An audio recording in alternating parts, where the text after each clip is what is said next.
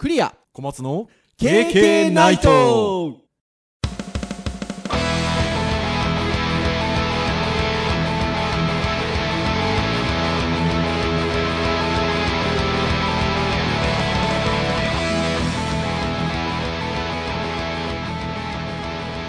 経験ナイト。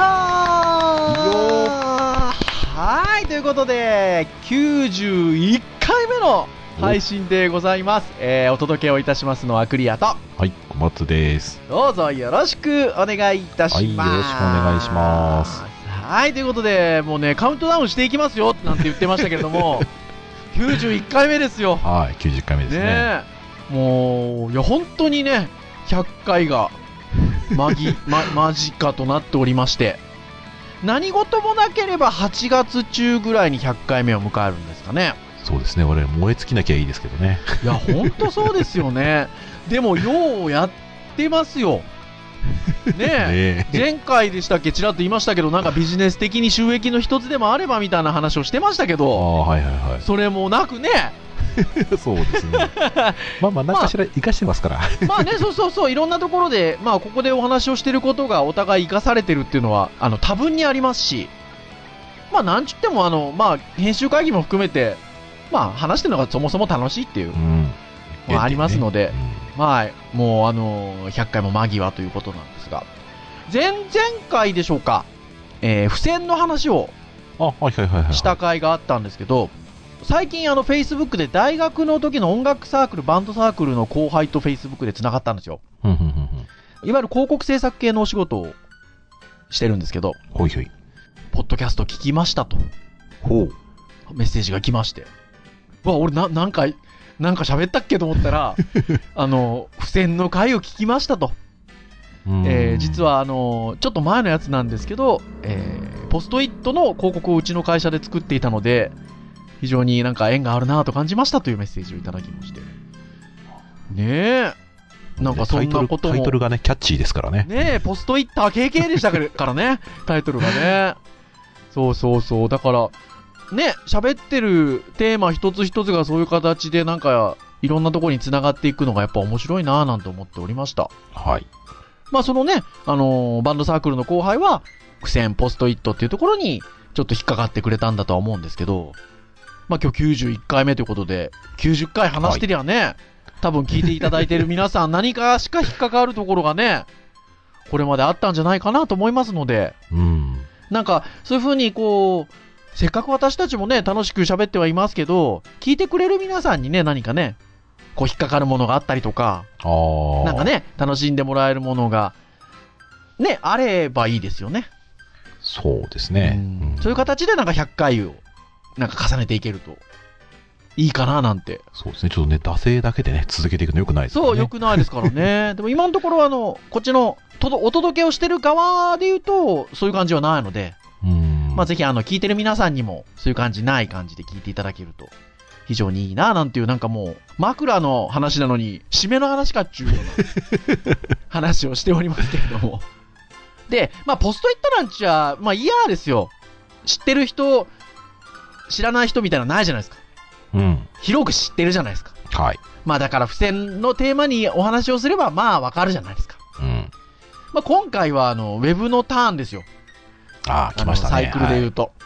まあ、ウェブのターン、あの、知らないとわかんないようなことも話をするじゃないですか。はいしますね。ねでも、意外とこれがさっきの話じゃないですけど、あの、聞いてくださる方に好評だったりする場合もある。ああ、そう。まあ、刺さる場合はそうですね。ね、はい刺さる場合はあるんですよね。だから、今日もなんかそんな話をしたいなとは思うんですけど、うーん、そうですね。果たして今日お話をする話がそんな回になるのかとはいいうところではあるんですが、今日ちょっと一つのウェブサイトをテーマに、あの、いろんな観点でちょっと、ウェブの話をしてみたいと思うんですよね。はい。で、このサイトは、えっと、私には、えー小松先生が教えてくださったんですけど、はい。えーこんなサイトあるの知ってますか？と。いうことで、このサイト自体が公開になったのは割と最近なんですかね。うーん、どうなんでしょうね。僕もね、Facebook のタイムラインで、はいなんですかね、えっ、と、シェアされてるのを見て、はい。ああ、面白いなと。えうんうん原文って書いてあるので、多分、もともとは海外のサイトで、それを、まあ、日本語訳してくださってるページがあると。そうですね。で、ページのタイトル言いますよ。これはクソひどいウェブサイトだ。いこれは、インパクトのある。これね、一応ね、あれですね、多分訳された方がいると思うんですけど、多分この、としまるネットさんとはいいうところのブログをやられてる方の、うん。まあ、なんか訳されたページを使ってるみたいそうですよね。。原文は、これ、なんか、P とか入るんですかね？まあ大丈夫。マザーキングウェブサイトみたいなね。はい。あぜひ皆さんページを見てください。はい。えー、のタイトルで。まあ、なので、それを、えっと、この日本語訳してらっしゃる方が、これはクソひどいウェブサイトだということで、うんえー訳してらっしゃるんですけど、まあ、1ページのウェブサイトですよね。そうですね。1ページのウェブサイトですね。はい。なんですが、これはどうお伝えすればいいでしょうかね。難しいですね。これ逆に考えると。そうですよね。まあ、要は、見出しと本文だけがあるページ。まあ、よく最近皆さん見慣れてるような色が、あの、きらびやかについてたりとか、画像がたくさんつ使われてたりとか、えーそういったようなことは、まあ、ない。うん、なんかね。黒い、黒い文字と白い背景のウェブページであると。まあ、イメージとしてはあれですよね。ワードでタイトルをこう、ちょっと大きくして、太字にして、で、あとリスト作って、っていうのまんまのなんか感じのページですね。だから、そんなものがウェブサイトとしてアップロードされてるというふうに皆さん、これ聞いてる皆さん想像していただくと、なんだこれはなんかすごい粗末な、ひどいウェブサイトじゃないのかなっうん。ていうふうに思ってしまうかもしれませんよね。うん。まあ、まさにウェブサイトのタイトルを見出しとして、これはクソひどいウェブサイトだと書いてあると。ところが、それに続く本文が同時に最強のウェブサイトでもあると。うん。いうところから、このウェブページの文章が始まってるんですよね。うん。結構言葉としては強い言葉が使ってあると。そうですね。うん。まあ、他に何が欲しいってんだ、クソ野郎と。これ大丈夫なのかな、ポッドキャスト。ウェブサイトに書いてありますからね。そう、ウェブサイトに書いてあるんですよ。えーお前はウェブサイトを作ってそのクソサイトを最高だと思ってんだろみたいなね。13メガに及ぶパララックスエフェクト付きのクソ重いページがアホらしいグッドデザイン賞を取るとでも思ってるんだろうと。もうすでに単語ね、2、3個ね、あの、用語出てますからね。お前は 20kg! そんなに重いかって話ありますけど、えー 20kg ある jQuery ファイルと83個のポリフィルが IE7 をまともに動作させると思ってんだろドアお前は間違ってると。これね、あの、ウェブわ、単語分かってる人はね、面白いと思うんですけど、分かんない人何言ってんだろうって感じですよね、きっとね。なんかこう、ちょっとね、強い言葉が並んでて、しかも言ってることは何言ってるかわからないってこといらっしゃるかもしれませんが、うん。まあ、俺様のが、俺の考える最強のウェブページを教えてやるということで、箇条書きで5つ。クソ軽量でクソ速いページ。うん。すべてのデバイスの幅に対応できる。おーレスポンシブじゃないですか、これ。どんな、こんなブラウザーでも、えー見た目が一緒。これ大事ですよね。うん、大事ですね。えー、お前のサイトに訪れるどんな野郎でもアクセス可能。これね、アクセシビリティそうですね。ですよ。えー見やすく伝えたいことが明確であると。うん。もっともお前が5メガバイトサイズのシャレオツなコーヒー写真ではなくて伝えてこ伝えたいことがあればの話だがな、なんつね。ちょっとね、まあの、ね Facebook、Facebook でコーヒーの写真私、ああの、夜な夜なアップロードしてる自分としてはですね、ちょっとむ胸の痛い、あの、コメントでございますけれど。っていうようなことですよ。うん。まあ、要は、そこからもう、まあ、続く続くき強い言葉と、オーバーデザインだと。うん。うん。お前らが好き好んで見てるページはオーバーデザインだと。コンテンツにホバーした時によ、なんでアニメーションなんかが必要なんだと。うん。その、えーアニメーション、ホバーのアニメーションなんつうのは、タッチ端末で見ている iPod ユーザーにはアニメーションね、タッチだからですからね。見ることすらないんだぜ、ということですよ。ね まあまあ、おっしゃってることはわかりますよ。で、まあ、アニメーションにちゃんと意味があるんですけど、まあまあまあま実際、タブレットでは動かないですからね。ホバー的なものはね。あ、まあまあ、そうですね。JavaScript で頑張れば、まあまあ、近いことはできますけど、そもますけどそもホバーっていう動作そのものがやっぱりちょっと意味が変わっちゃうんでね。変わっちゃいますからね。そうそうそう。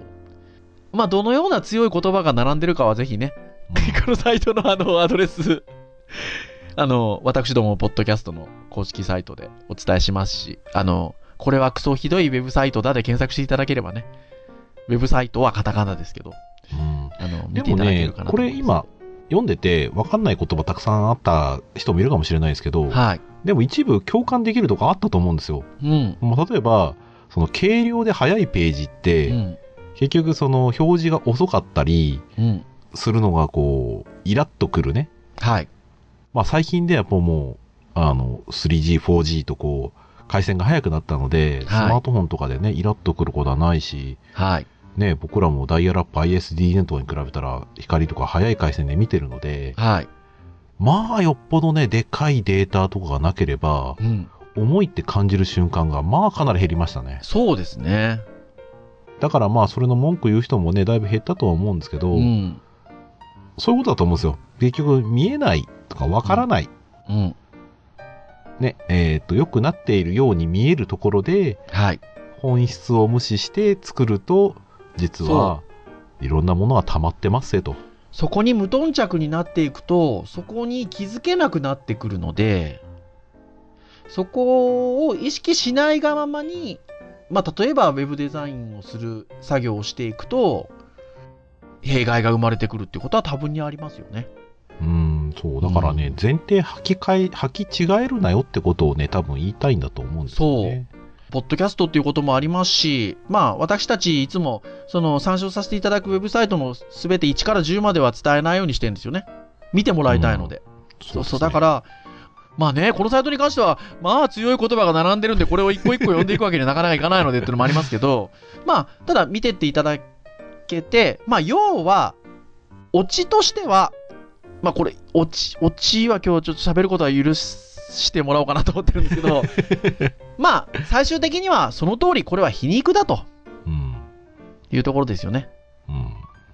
当然ね、あの、見出しと本文と、だけが並んでる、文字だけが並んでいる、えー、黒い文字に白い背景色で、リンクは、えー、アンダーラインがついて、ブルーの色がついて、まあ、いわゆる本当にもうそれだけの画像も使われてない、えー、色もついていない、装飾もされていないページ。まあ、それがね、あの、すべての人に対して、心に残るウェブページになるかとか、うん。読みやすいかっていうと、なかなか難しい面もありますしね。そうですね。皮肉だよと。ただ、その、まあ今小松先生がおっしゃったような本当ことで、そこをちゃんと意識をしておかないと、その表現をする方にだけ極端に行ってしまったりとか。うん。とかね。あとはその、スタートがそもそももう、 parallax とかね、 responsive っていうのがもう当たり前ですし、それがありきだっていうところから、伝えたいものを後から乗っけるような話になると、そう。本末転倒ですよ、ね。末転倒ですもんね。そういう状態にしているのは、えっと、自分たちがそういう風に作っているっていうことなんですよね、結局。うん。ウェブっていうのはそもそも、まあこういうもんなんですよね。マークアップランゲージっていうものが生まれて、インターネットっていう手段を使って、えブラウザーっていうものがあれば、等しく世界の人がその情報を見れると。うん。ね、そのベースになるのはこの文字情報であるわけじゃないですか。すね。だから、それさえできてれば、基本的には道具としてはつ伝わるわけですよね。うん。それを例えばその動きを遅くすることによって見にくくしてしまったりであるとか、うん。読み込みづらくしてしまったりとか、えー、すべてのブラウザーで、えー、見た目が同じような形で届けられないとか、うん。えーそういうことをしてるのは、私たちがそういう機能をこう盛り込んでいくことによって、そうしてるっても言えるんですもんね。そうですね。そう、自分たちが作り上げた問題であると。何かをね、良くするために解決されたものが積み重なっていって、うん問題解決がすればするほど別の観点では逆にそのデータが増えてアクセスをしづらくしてるっていうところが、まあ、それは逆に言うとアクセスをね、やりにくくしてることになってしまうので、はい。ある観点においていいことがある観点において悪いこと、これが極端になると、あの、私たちこう、多少こき下ろしたところはあるものの、うん。ウェブサイト制作者ね、すんげえ頑張ってんですよ、実は。そう。いや、本当そうですよね。皆さんね、その、どうやったら見栄え良くなるかとか、はい。あの、いろんなブラウザでテストして、で、コストの面とかもあるんでね、完全に全部はできないにしても、目的を達成するために、えーいろんな観点で良くする部分と、はい。まあ、その、天秤に測る部分をね、まあ、一応切り取って頑張ってやってると。はいだ。このサイトこのサイトで、テキストベースで、えー誰でも見れるとかっていう観点では素晴らしい。はい。だけど、じゃあこれをみんなが面白がって読めたりとかね、はい。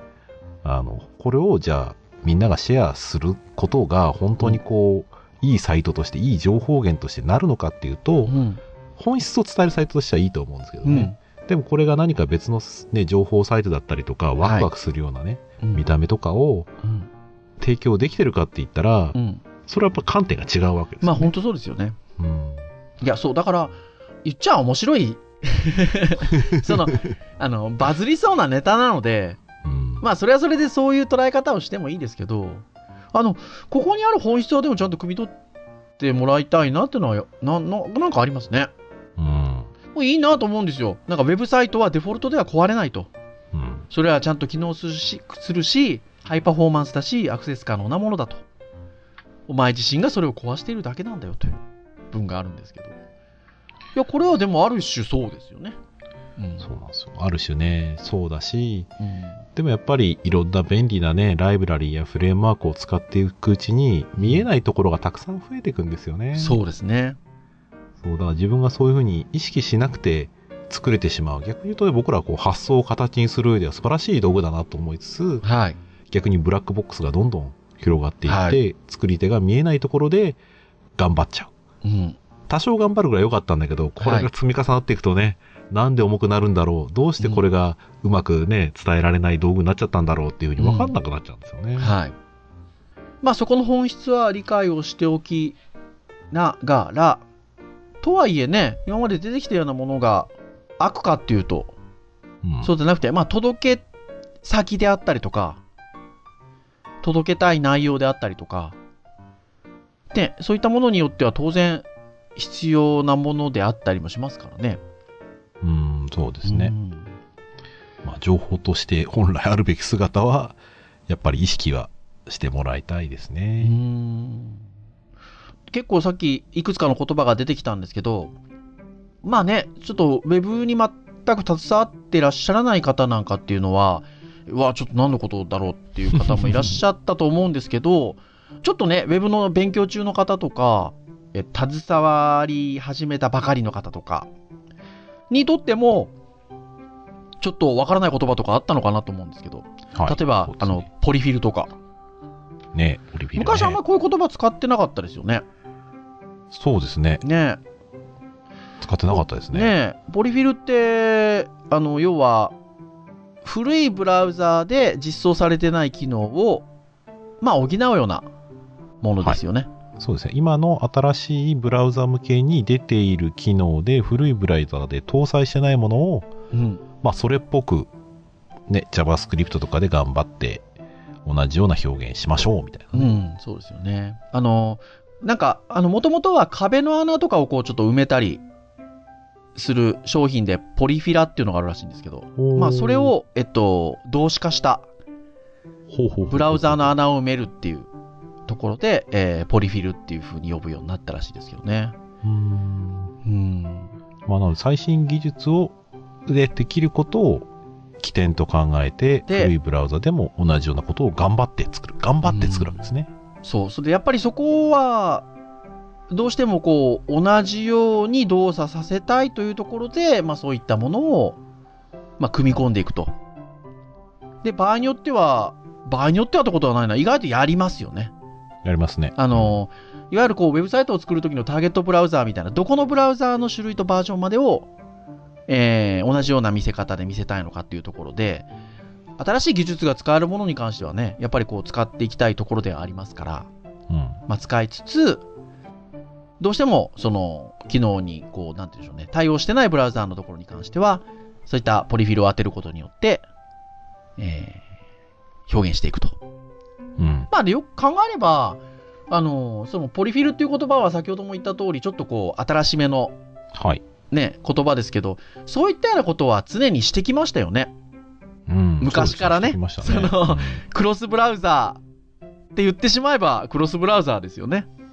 まあ、このブラウザーでは動作するけど、動作しないものを何か技術的なことで補って、えー同じように見見せるっていう意味で言えば、そういったようなことっていうのはこれまでやってきはきましたよね。うんね、僕らの時代は2大ブラウザー IE とネスケがあって、はい。2つだけだったんですね、ある意味ね。そうですねまあ、2つだけというか、ある意味ね2つがメインだったので、はい。だからクロスなんですよね。そうですよね。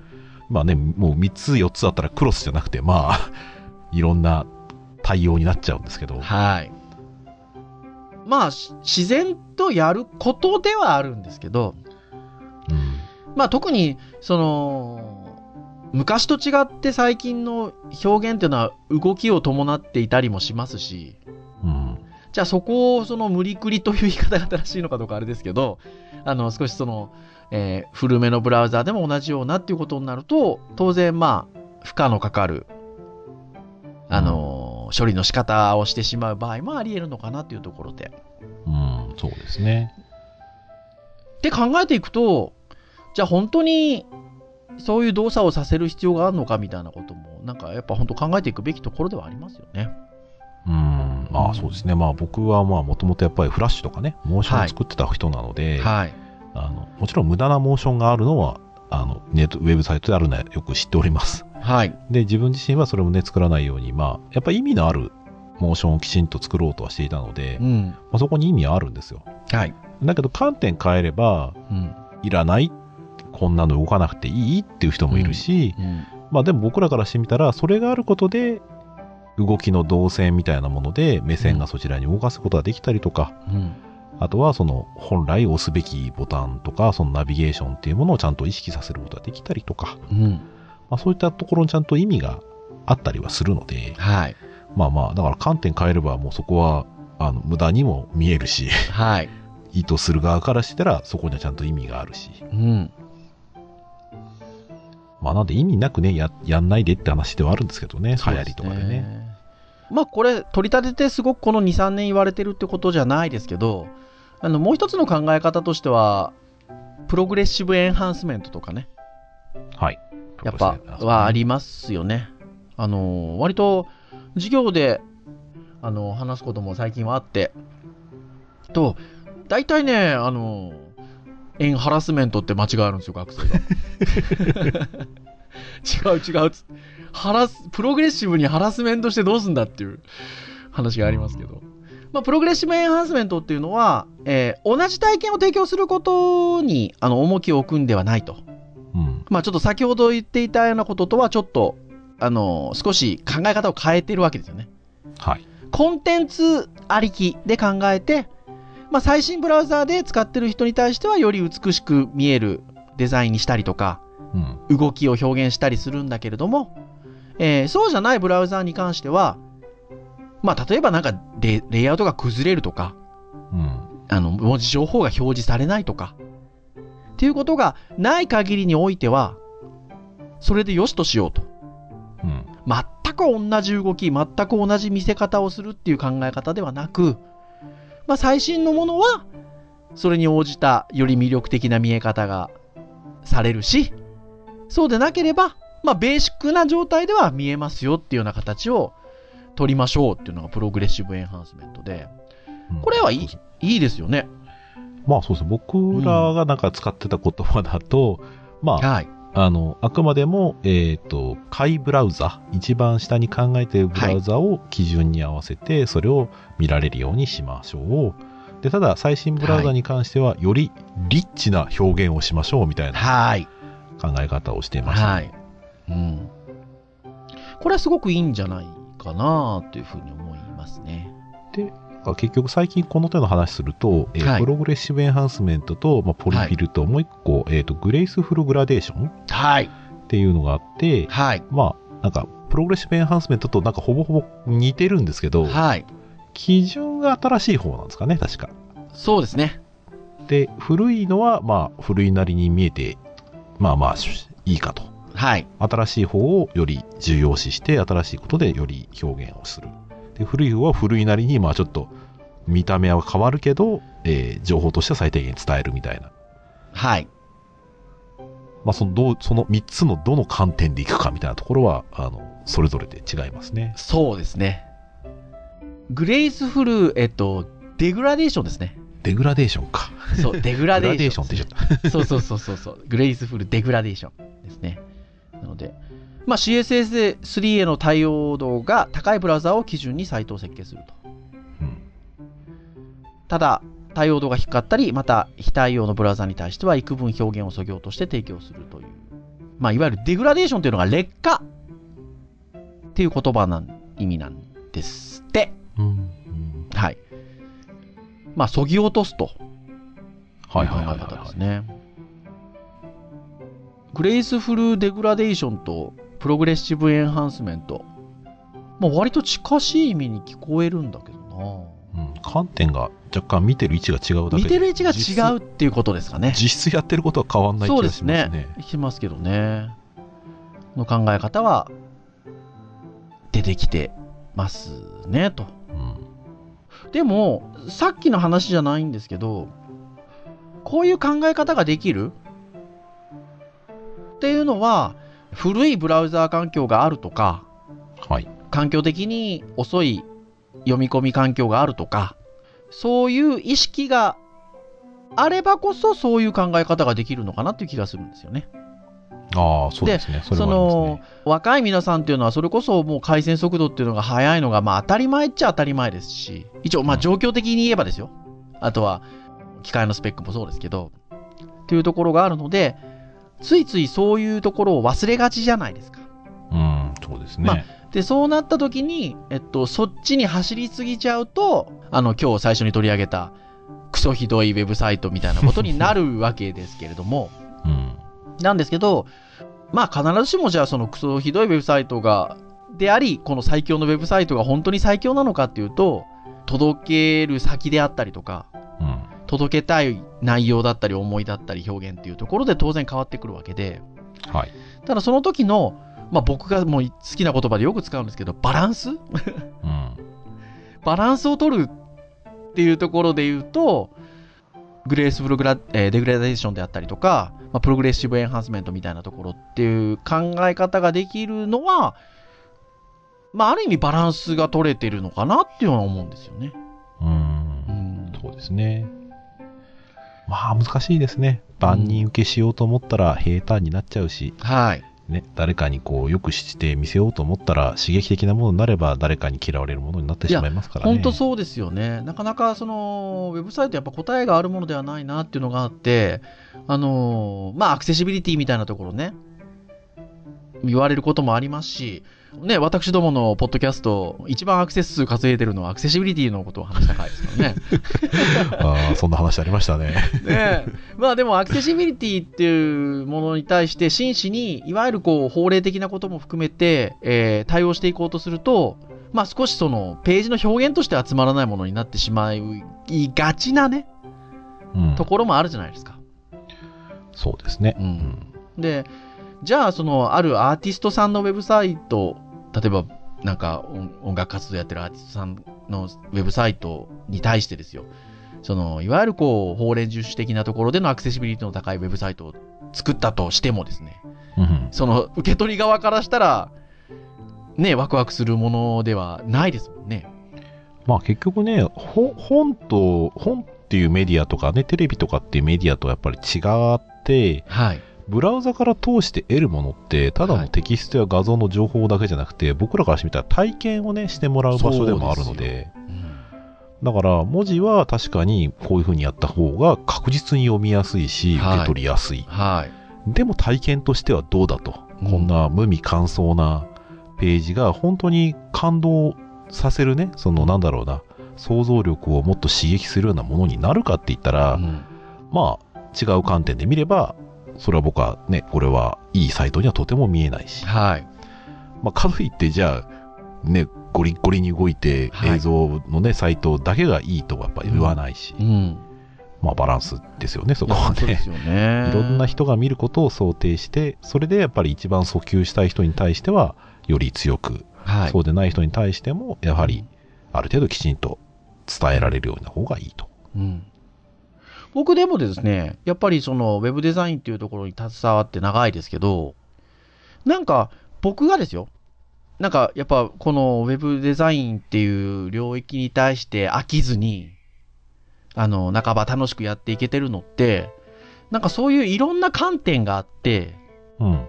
いろんなところに対して、えー、学べるものがあったりとか、うん。自分がこう手を動かせる部分があったりとか、うんあの、そこなのかなと思うんですよね。ただあそのビジュアル的な面ですごくいろいろ考えることもあるし、うん。逆に言えばコード周りなところだったりとか、そういういかに、あの、なんて言うんでしょうね、綺麗な綺麗な、えっ、と、ブラウザに対して読み込みやすいっていうようなところを突き詰めることもありますし、えー表現の部分もそうですし、動きであったりとか、えーまあ、いわゆるデザイン的なこともそうですし、まあ、今最後に出てきた体験っていうのは UX の部分にまたなってくるんだと思うんですけど、そういうところもやっぱり楽しいじゃないですか、こう突き詰めると。そうですね。なんかね、そこをいろいろ考えられて、あのーもうね、僕バランスって言葉よく使いますけど、そこのバランスを見て何かこう、ものづくりができるっていうのが、なんかウェブデザインっていう領域の醍醐味じゃないかなって思うんですよね。そうですねうん。多分、あれですよね。その、すべてのページが同じように作られないというかね。はい多分解釈なんですよ。はい。うん。これをどう解釈して、はい。逆にどう解釈してもらおうかうんっていうアプローチだったり手段だったり、はい。それをなんか自分で考えて、形にしていくっていうのが、まあ、あれ、多そうでそんなに多分ないんですよね、きっとね。うんそう。そう、だ多分決まりきったものを作るんじゃなくて、うんやっぱり見ている人だったり、うん我々技術的なものでもあったり、はい。その解釈をして形にして、あ、これいいんじゃない？とか、これやってもらったらいいんじゃない、もしくはその反応を見てよかっただったりとか、はい。まあ多分気づきも多くあってね、そこはきっと面白いんだと思いますよ。そう。で、それで言うと、私たちウェブの先生じゃないですか、二人とも。はい。っていうと何かこう学びを与えるものっていうのはある種こう一つの答えを伝えていくような部分っていうのがこれまでの勉強の仕方だったりとかっていうのはあったんですけどはい。まあウェブデザインっていうものがそもそもそういうものだとするならば、はい。えー教育の場でもそういったようなことを学生であったり生徒さんであったり受講生さんであったりが主体的に考えるような学びの場であるとよりいいですよね。そうですね。そういう場をそして私たちが作れるとうん。いいなってすごく思いますよね。本来そういうものだから、ウェブデザイン。うん、そうですね。僕今教えてるのは割とそのデザインからコードにする部分を教えてますけど、はい。デザイナーの意図をどう感じるかっていうのは割とやっぱり今、うん学。生に対してね、うん考えてもらいたいなとだと思うので、やはい。っぱね、見たまんま作っちゃう子もたくさんいるので、はい。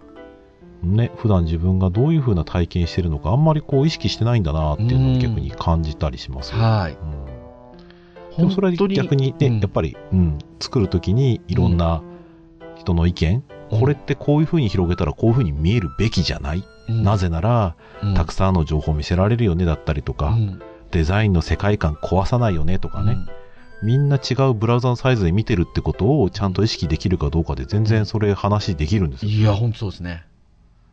そう。この楽しさを伝えたい。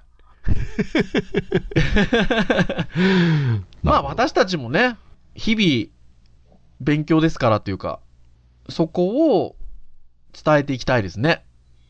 うそうですね。ん。確かにね、もう何年もやってますけど、あここ、そ、そこをやっぱりみんな分かってないんだなっていうところねえ未だにたくさん出てきますからね。いや、本当にそう思います。なので、やりますよ、僕はそれを。お いうか、やりましょうね。そうですね。いろんな形でね、いろんな形でやれればなと思います。は。はいい。っていうなところで、えーお時間も結構来ておりますので、以上といたしましょうかね。はい。はい。KK ナイトは毎週木曜日に配信をいたしております。はい公式サイトでは直接プレイヤーを使って聞いていただくことができますので、ちょっとポッドキャストっていうものがどういうものかわかんないなという方、まあこれを聞いてる時点でね、何がしかアクセスはしてくださってるんでしょうけど、はい。まあよくわからんという場合は、あの、公式サイトからポチッと聞いてください、毎回。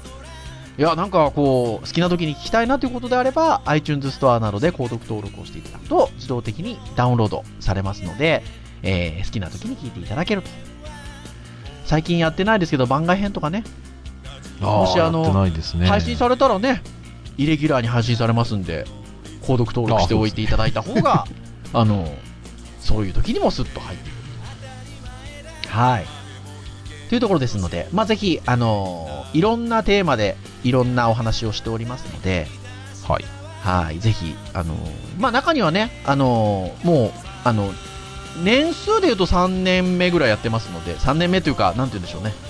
2015年からやってますので、2015年、16年、17年ということで、ポッドキャストは年号で言うとそうですね。はい。年号で言うと3年やっておりますので、まあ、同じテーマで以前と最近と話してたりすることもありますから、まあ、そういうのをこう聞き比べていただいたりしたりしてもいいんじゃないでしょうかとところでございます。はい。はい。というところで、えー、以上といたしましょう。お届けをいたしましたのはクリアと。はい。小松でした。それでは次回92回の配信でお会いいたしましょう。皆さん、さようなら。さようなら。